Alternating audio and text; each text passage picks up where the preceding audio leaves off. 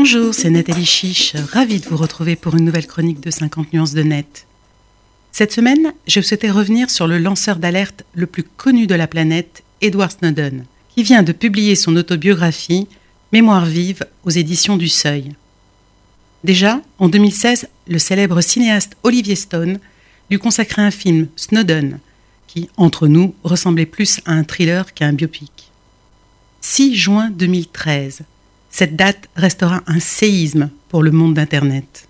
Edward Snowden, jeune informaticien de 30 ans, employé par la CIA et la NSA, fait le choix de révéler au monde entier, documents à l'appui publiés dans le Guardian et le Washington Post, que nous vivons depuis longtemps dans une transparence absolue et qu'Internet est au centre du système d'espionnage des États-Unis d'une ampleur sans précédent, à l'abri de tout contrôle démocratique, ciblant tous les citoyens américains, mais aussi, plus grave, les personnes vivant hors des États-Unis, grâce à leur programme PRISM. Avec ce programme PRISM, la NSA a eu un accès direct aux données hébergées par les géants américains de l'Internet, comme Google, Microsoft, Apple, Facebook ou YouTube, même s'ils s'en défendent pour conserver la confiance de leurs utilisateurs. Edward Snowden s'inscrit dans la grande tradition des lanceurs d'alerte, celle de faire prendre conscience à notre société tout entière de cette surveillance massive, même s'il risque désormais 30 ans de prison par la justice américaine.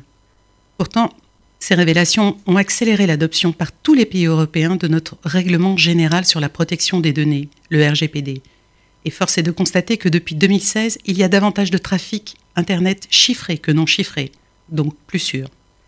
Reste qu'en 2013, seule la Russie lui a accordé l'asile, pas l'Europe.